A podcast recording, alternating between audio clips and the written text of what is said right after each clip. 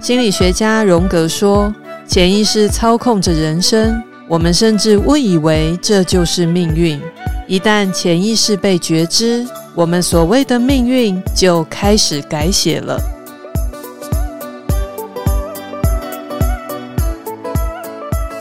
这里是潜意识老实说，让我们一起探索潜意识，改变你的生命吧。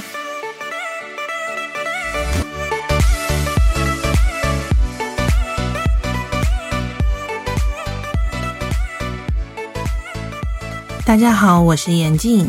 这一集我要跟大家分享我第一次催眠的故事，让我从一个对催眠完全无知的状况，到非常相信催眠可以帮助我们人改变一生，甚至走上催眠师之路。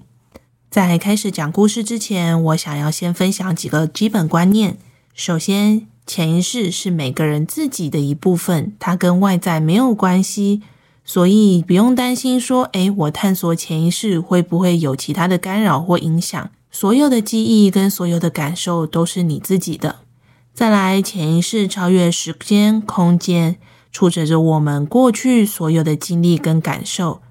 所谓的过去，会包含从现在起往前推的你今生所有的经历，你的童年，甚至从你娘胎出生的那一刻到你的前世。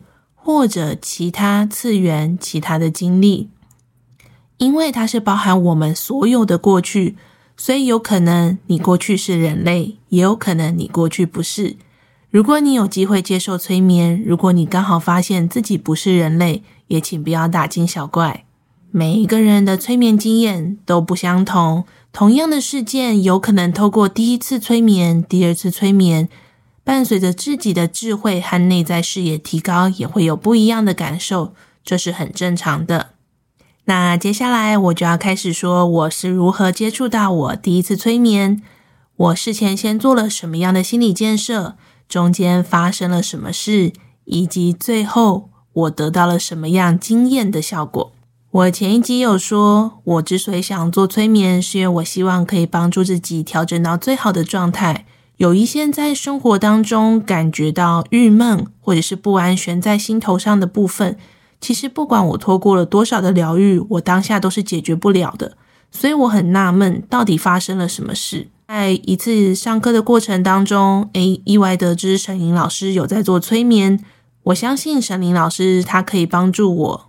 过去我对催眠没有什么概念，在和沈林老师预约催眠前，老师先问我：“你是认真的吗？”我当下想。不就是催眠吗？有什么好认真不认真的？沈林老师就提醒我说，如果你想让你的这次催眠很有收获、很有意义，希望我先去思考，我能不能接受自己是一个不好的人？我那时候想，这是什么意思？后来我有问过老师，为什么会问这个问题？那老师告诉我，如果我们的心够敞开，可以试着接纳不同面向的自己，你在做催眠的时候，可以有更大的收获。其实我没有把握自己能不能接受自己不是个好人，但是我心里想，无论做什么，我都愿意试试看，因为我觉得前面的日子好痛。如果真的催眠出来我不是个好人，那就先这样吧。那我第一次催眠的时候，时间应该是两个多小时。我希望解决的问题就是我的情商。我想要知道到底跟前男友是什么样的关系？为什么我要发生这种事情？其实这个议题蛮普遍的，很多个案也都会想要知道。虽然我一开始设定是这样的主题，但是进入潜意识之后，但进入催眠状态之后，我发现我的潜意识真的如前面所说，非常有智慧。他带给我的资讯不仅只是让我认识我与前男友的关系，更重要的是，他改变了我的一生。那开始催眠的时候，催眠师有给我一段引导，让我的身体放松。当我身体放松下来的时候，我的眼泪就开始掉。我觉得心里莫名的松了一口气，好像可以开始宣泄很多压抑的感觉了。在进入催眠状态之后，我看到的第一个场景就是我的前男友。那是一个大约在一次世界大战上下的欧洲广场。那我跟他是队友，但是当他正要杀敌的时候，我却从他背后开了一枪，我把他杀死了。我就是一个背叛者。画面一转，来到了另一个场景，那是一个农村，他是这个村的村长。我是一个外来者的军人，我们的军队正在攻占他们的村落。我在他的面前把他所有的村民都杀掉了，最后他也被我用很残酷的方法凌虐致死。再来下一段，我们是夫妻关系，结果我戴了他绿帽子。后来又出现了另一段，我跟他是情侣关系，这一次是他背叛我。这些过程当中，我现在讲得很轻松，但当下的情绪感受真的非常的浓。我从这一幕一幕的过程当中开始理解，不是只是他伤害过我，我也伤害过他。当下我有个感受是，原来我造成他这么多的伤害呀，所以即便这辈子我对他再好，他没有勇气跟我走完这一生也是正常的。这是我第一次催眠的经验，但是伴随着后面的催眠历程，有了更多不同层次的认识。但是我们今天先讲到这边，至少在前面的这些画面给我了另一种视野。我现在被背叛很痛苦，我们过去也有很多不一样的经历，是我对不起他的。我不应该执着在谁对不起谁。在最后催眠结束前，催眠师有引导我跟他的灵魂碰面。等到收尾的时候，再跟大家说。在看完这么多小片段画面，有了一层理解之后，接下来场景跳到了一个非常重要的关键。在这个场景里面，我是一个大约九岁的小女孩，我在一个非常阴暗的木屋里面，隔壁房间是我的爸妈。房间里面没有灯，只有蜡烛的烛光。我在倒影里面感觉到那一世的妈妈拿着菜刀，跟爸爸正在争吵，到底要不要把我杀掉？因为在这一世里面，战争的关系，大家实在太穷了，根本就没有钱吃饭。我听到妈妈咆哮说：“养他干嘛？只会吃饭，只会消耗粮食，饭都不够吃了，要他活着干嘛？”然后我的爸爸跟他说：“不要这样子对小孩子，他会吓到。”躲在房间里的我，从烛光中看到妈妈恐怖的身影，听到她讲这些话，非常非常的害怕，不断的把自己的身体往柜子里的缝隙塞。此时此刻，我好想要躲起来，我深刻的感觉到，我好想消失在这个世界上。我不知道我活着要干嘛，我好希望我的爸爸妈妈不要吵架。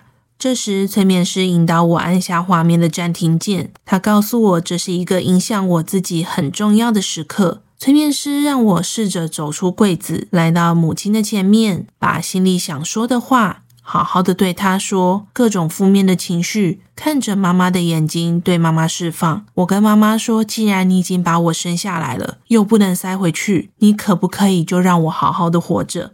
我虽然会吃你的东西。”但我长大一点就可以有用了，请你不要讨厌我。经过这轮的情绪释放，我感觉我的身上好像卸下了一股重担。事后我在回顾这一段故事的时候，我突然豁然开朗。我的今生大概五岁左右的时候，我就一直有一个念头：我为什么要活着？我都达不到别人的期望，我活着干嘛？我好想结束我的生命，可是这样会不会添别人的麻烦？我觉得全世界的人都比我厉害，我就是个没用的小孩。这些观念我长大之后跟别人讨论，我才发现我真是个奇怪的小孩。但是经过这一段的催眠，我才意识到，我觉得自己不值得活，觉得自己很没用，好想消失的念头，原来可能从前世就开始了。在催眠结束后的大约两个月的时间，过去那些就没有在我的心中出现过了。对于活着不用恐惧，觉得真的很舒服。接着画风一转，来到下一个重要的前世。在这一世，我是一个小女巫，大概十五六岁。我的邻居姐姐也是女巫。因为被人类排挤，所以我们都躲在森林里生活。平常的日常就是采采草药、种种田、做做手工艺品。每天都过得非常的惬意跟快乐，但接下来我就感觉到事情发生了。原来这时候森林外的城镇都在做女巫猎杀的行为。其实我非常的害怕自己会死掉，所以后来我去城堡里通报了我的邻居是女巫，我假装自己不是，然后我就眼睁睁的看着骑士来到我们住的地方，把女巫带走。骑士把他带走之后，就来到了，就来到城镇里的广场上。同时，有三个人都被绑在那里，下面堆满了火柴，就如我们听过的女巫猎杀一样。这时候，很多人对他们投掷鄙视的眼光，把汽油浇在木台上，准备点火。我在广场旁边的建筑物上看着，我很害怕被大家发现。但同时我也看着，希望知道能不能救他，因为在出卖他的那一刻，我就后悔了。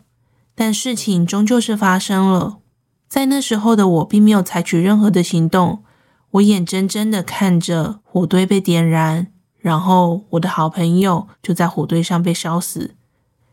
在催眠状态里，我很清楚的感觉到当时的气味、空气里的热度，还有那种绝望的感觉。当人群散去的那一刻，我爬到火堆旁边，我觉得非常非常非常的懊悔。在这个状况底下，那种情绪非常的矛盾，一边害怕自己死掉，但一边又很后悔自己让别人死掉。那种紧张、焦虑、不安、懊悔，还有内心中的痛苦和纠结，是这辈子我从来没有感觉到的。这时候，催眠师引导我好好的面对自己曾经做过的事情，有什么话想说，有什么事想做，我都可以做。经过催眠师的引导。我好好的跟对方道了歉，我希望他原谅我，但我也不知道我要怎么原谅自己。经过这些情绪释放和忏悔之后，在潜意识里面，我的这位朋友他散发出金色的光芒，像天使一样洁白。我问他为什么要让我看见对朋友见死不救的场景，他告诉我说这一切都是有意义的，让我自己想一想。突然，我很自然的脱口而出。这就跟我的现实生活一样，很多时候我都不勇敢，我都瞻前顾后，我就是在旁边一直看，一直看，对于自己想做的事情、想要的生活，一点都不去行动。再简单的事情都是这样。在这一段的过程当中，我着实的学到，如果你都可以预期最坏的结果，只要付出行动，就会比那个结果来得更好。别怕。有机会就还是要去尝试。当下我就意识到，对，最坏的结果就是我死掉。无论是因为女巫猎杀我被抓走而死，还是到了广场上我后悔冲上去救人被发现死掉。总而言之，最坏的结果就是死掉。那如果我会后悔我出卖了别人，我想救下他，我只要付出任何一点行动，他可能就不会死亡了。在催眠结束之后，我一直反复咀嚼这个念头。我突然有了一种醒悟：我的今生，我也没打算做什么危险的事情。我到底在犹豫什么呢？我在害怕什么呢？做不好也不会有人怪我啊，也不会比这个前世更惨了。这样的想法反映到我的现实生活当中，对于尝试新鲜事物的勇气，自然而然的冒出来。我心里就会想说：“诶，不试试看，我怎么知道自己办不到？那试了之后，会不会有超出我预期的更美好结果呢？”我非常喜欢这样的转变，它帮助我解开一种无法前进的感觉。我对生活开始充满了期盼，还有对于活着开始有了新鲜的感觉。不会游泳的我尝试去学了潜水，从来没爬过大山的我去了水漾森林。走了十几个小时的路，也看见了很好的美景。我也尝试了马拉松，我更尝试了去学摄影。很多过去不敢做的事情，我都开始尝试去做。提不起劲的情商生活也出现了转机。原来只要比过去多做一点点，帮助自己多一点点，世界可能就会不一样了。最坏也不过就是跟现在一样差而已。这样开阔的想法让我在生活当中变得更积极，在职场上我也有了进步，甚至我后来还去报考了台大的硕士专班。我觉得这是一个很大的突破。我们继续回到我的催眠故事，在刚刚女巫的这一世当中，我活到了大概八十岁以上。我感觉到我自己的身体非常的虚弱，快要离开人世了。我的身边有个年轻的男生在照顾我，即便面貌不同，但我一眼就认出来，他是我这辈子一个很要好的朋友。他总在关键的时刻一直支持我跟鼓励我，陪我度过情伤。我看到他的时候蛮意外的。这位年轻男子其实当时是想跟我学法术的，但是我已经太老了，所以我什么都没有教他。他就是照顾我的生活起居最后一点时间，然后我就要死了。在死亡前，催眠师问我还有什么话想对他说，我只悠悠的跟他说了一句“来世再见”。后来在结束催眠前，我再一次见到他的灵魂，我就问他说：“我什么都没办法给你，为什么你要对我这么好呢？那这辈子我可以为你做什么，才能报答你一直照顾我的恩情呢？”他的灵魂对我说了一句令人很安慰、不破我心房的话。他说：“你不需要对我做任何事情，我的存在只是想让你知道。”这个世界上有无条件的爱，不是因为有利益交换我才对你好的。你要相信你值得。我听完当下真的很感动，而这句话也解开了我身上的一种枷锁。我过去在社交生活或者感情生活当中，都一直有一种想法：如果我没有利用价值了，大家就不会喜欢我。所以我非常努力的付出，希望得到大家的喜欢和肯定。但是付出久了，真的非常的累，也非常的痛苦，甚至也不一定会得到任何正面的回应。他说的这句话，真正的点醒了我。我回想起来，其实我的朋友们，并不是因为我很有用才跟我当朋友，这些人也没有真正的利用过我。在我很脆弱、很无助的时候，他们都陪在我的身边。这些爱跟关心，就是很自然的。我回想起来，我跟别人的互动，也不是因为他们好不好利用。就只是我喜不喜欢这个人而已。当这个观念厘清之后，我觉得好放松。我开始相信，我就是好好的做自己。喜欢我的人自然会留在我的身边，不喜欢我的人自然就会离开，也不用强求什么。当别人对我好的时候，我也不需要用超越自己负荷的方式来回报对方，因为人跟人之间本来就是有自然而无条件的爱的。接下来出现了一个很奇妙的场景，我来到了外太空的飞船上。我是一个外星人，周边也有其他的人。我们长得不像人类，我有长官，也有密切合作的伙伴。我们来地球的目的是来执行任务，任务的内容是破坏地球的和平。在外太空的船上，感觉自己看到地球的外表是一个很奇妙的状态。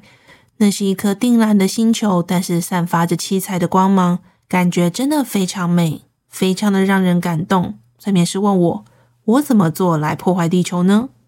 我感觉到的是，在地球上其实有非常多不是地球人的存在。有些人是静静的看着人类，有些则是破坏这个地球。怎么破坏地球？就是挑起人类的矛盾，小至夫妻吵架，大至国家战争，挑起人类的愤怒与仇视，或者散布疫病。这些都是伤害地球的方法，一切的目的只是因为不希望地球上的爱传播出去。地球的臭氧层的确是我们的保护罩，努力保护和防御很多外来的侵袭。可惜现在被人类及其他存在破坏了，但也不要绝望，还是有为数不少的人努力的修复它。在这段外星前世的状况下，其实我从头到尾都不知道，我感觉这个要干嘛。然后，人类战争、伤亡、疾病的各种事件一幕幕在我的面前上演，我感觉到自己受不了了。最后，我决定自己结束自己的任务，返回基地。返回基地之后，我就跟长官报告我不干了。我问他到底为什么要有这样的任务，他只是告诉我，不是每个星球、种族都喜欢爱的。其实我并不理解这是什么观念。但我清楚地感觉到，原来地球上爱的能量是非常惊人的，足以为这个宇宙带来更多正面的影响，所以很多人不乐见。最后，我在他的面前声嘶力竭地说道：“如果你只是很害怕爱与被爱的感觉，你应该自己来体验。一旦你经验过，你一定不会舍得去破坏这么美丽跟温暖的星球。”以前我不知道自己为什么要活着，但此时此刻，我感觉到，原来后来成为人类是我的选择，我怨不得人。作为一个人来地球体验，遇到身边这些人的缘分，参与着各种爱与被爱，甚至不被爱的事件，都是我自己的选择。以前都会想说：天哪，到底自己为什么要被生出来？可恶，到底是谁安排的？经过这一遭，我发现啊，原来就是我自己选的。而且我还真蛮喜欢这片土地，实在怨不得人呐、整场催眠到这边差不多，在结束催眠前，催眠师跟我说可以提出自己心中的疑问，或者是有没有想见的人。我就说我想见前男友。他的灵魂来到我的面前，我们有了一些互动。我问他，他会怪我刚刚那些前世对他这么的残忍，背叛他吗？他的灵魂说不会，因为这一些都只是体验。后来我就再提出来说，我好想知道我在今生还能帮助你什么呢？毕竟我对他还是有感情的。这时候，我的守护天使告诉我，每个人都有自己的经历要去体验，这不是外人可以插手的。你与其想着要去帮助他，为什么不好好照顾你自己呢？这句话给了我一个深深的当头棒喝。是啊，我也是因为自己意识到自己的状态不好，希望改变，所以才开始调整的。如果一个人他没有意识到他自己的状态是什么，他也没有觉得需要改变。那这并不是任何外人可以插手的问题，所以我多做什么也没有用。面对前男友，他就是一个与我不相干的人了。我应该要把自己顾好，不需要再把别人的状态扛在自己的身上。每个人都要为自己的人生负责，而我就从自己开始。在结束催眠后醒过来，其实所有的故事我都记得非常的清楚。我的催眠师山林老师告诉我说，刚刚催眠过程当中。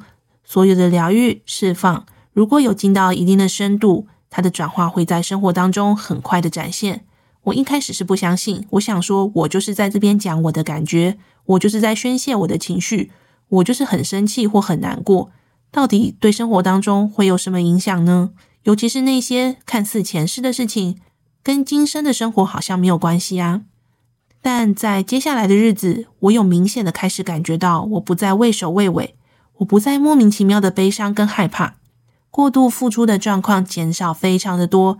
这些转变是过去我看了非常多两性关系成功学的书籍，从来没有带给我的影响。但是透过这两个多小时的催眠，还有深度的释放之后，竟然有如此奇妙的变化，这加深了我对探索潜意识的信心。原来透过这样的方式，我就可以改变我的人生啊！因为这场催眠实在是太有效了，所以我就一直在想，我好想知道这原理是什么，我要怎么操作，未来我可以帮助自己。所以我就盘算了一下，报名了催眠课。第一堂催眠课的时候，老师就问了全班同学，大家想当催眠师的举手。全班十几个人，只有我一个人没有举手。我就跟老师说：“老师，我现在的状况这么差，我都还在努力从情商的谷底里爬起来中，我自己都帮助不了自己了，我如何帮助别人呢？”但在催眠课的过程当中，有大量的实作练习，在一次次跟同学交换练习的过程当中，我发现越来越多原来深藏在内心当中自己不知道的过去，以及自己不曾释放过的情绪感受。我开始见证了原来调整内在信念可以带给人很大的变化和帮助。到催眠课的尾声，我们需要做实习个案，我征求了不太相信催眠，也没有催眠经验的朋友。来当我的个案，而且还是男生。我一开始没有预设能够透过这些催眠带来什么样的变化跟帮助，但是在结束催眠之后，我得到了一些反馈。有一位朋友，他原本在感情路上有挫折，一直没有遇到好的对象。做完催眠之后，他发现由于他内心怀着对之前感情的内疚很深，所以导致自己在外显行为上举足不前，或者是一直没办法找到适合的对象。后来在克服自己的心魔之后，他也顺利的交到女朋友，也顺利的结婚。另外，也有朋友给我回馈说，在催眠过程当中，他好好面对了原生家庭跟妈妈的关系，释放了过去的创伤，还有对他的不满。后来回家跟妈妈碰面时，不再像过去一样针锋相对，两个人可以好言好气的讲话。当时我只是一个实习催眠师，但是经过这些回馈，让我意识到。原来催眠可以帮助别人这么大，于是我就决定要继续做催眠师。我希望透过这样专业的技术，可以帮助更多在生活当中想要突破的人们，找出到底是什么样的事件、什么样的信念，让他现实生活当中变得如此的辛苦，帮助他们透过潜意识的调整去做改变。透过个案和自己的亲身经验，我非常的相信，只要勇敢面对过去，就能迎向幸福的未来。在这边，我也要跟大家稍微解说一下，单次的催眠会有单次的效果，但如果是比较严重的议题或者是很深的印记，就需要给自己比较多次的机会，才能彻底的根除。当然，催眠不是万灵丹，催眠师是导游，带你探索潜意识，用专业的手法引导你发现过去的真相，释放过去的创伤，带来意识上的转变。但效果能有多好，也是要看个案敞开的程度，能够面对和接纳自己的程度。如果未来你想要体验催眠，建议平常可以开始养成静心冥想的习惯。透过静心冥想，把专注力拉回到自己的身上，能够帮助你在进入催眠状态时，脑波更快的切换，进入更深的催眠状态。因为学习催眠，做催眠师，让我打开了人生的视野。有了不一样的思维，原来人与人的关系缘分不是因为因果业力，而是大家相约好一起来学习和体验。世界以我们每一个人为自己的中心，其他的灵魂就是配合演出一场可以帮助你学习的戏码。要怎样才能学习呢？通常就是有事件、有考验、有负面的感受，我们才有反思的机会。通常就是越要好的灵魂才会跟你一起演这些吃力不讨好的角色。在一次次自己的催眠体验，还有个案的催眠历程当中，我不断的验证了这个观点和想法。包含我自己在内，很多个案在重复探索潜意识的时候，就发现同样的事件感受在前世、今生不断的上演，一起演出的对象都不一样，但是情绪感受都是类似的。举个例子来说，有些人在感情议题上遇到了背叛。在职场上也遇到了公司的同事有背叛的状况，甚至小时候曾经被同学出卖过。催眠到了前世，又发现原来自己曾经是个高官，但他也被属下背叛过。虽然看似不一样的剧情，对象也不尽相同，但是主要的能量都是一样的，就是要学习如何面对背叛。有些人会说，这些事情已经过去了，甚至我感觉没有发生过。为什么我还需要去思考和学习这些事情？到底要教我什么呢？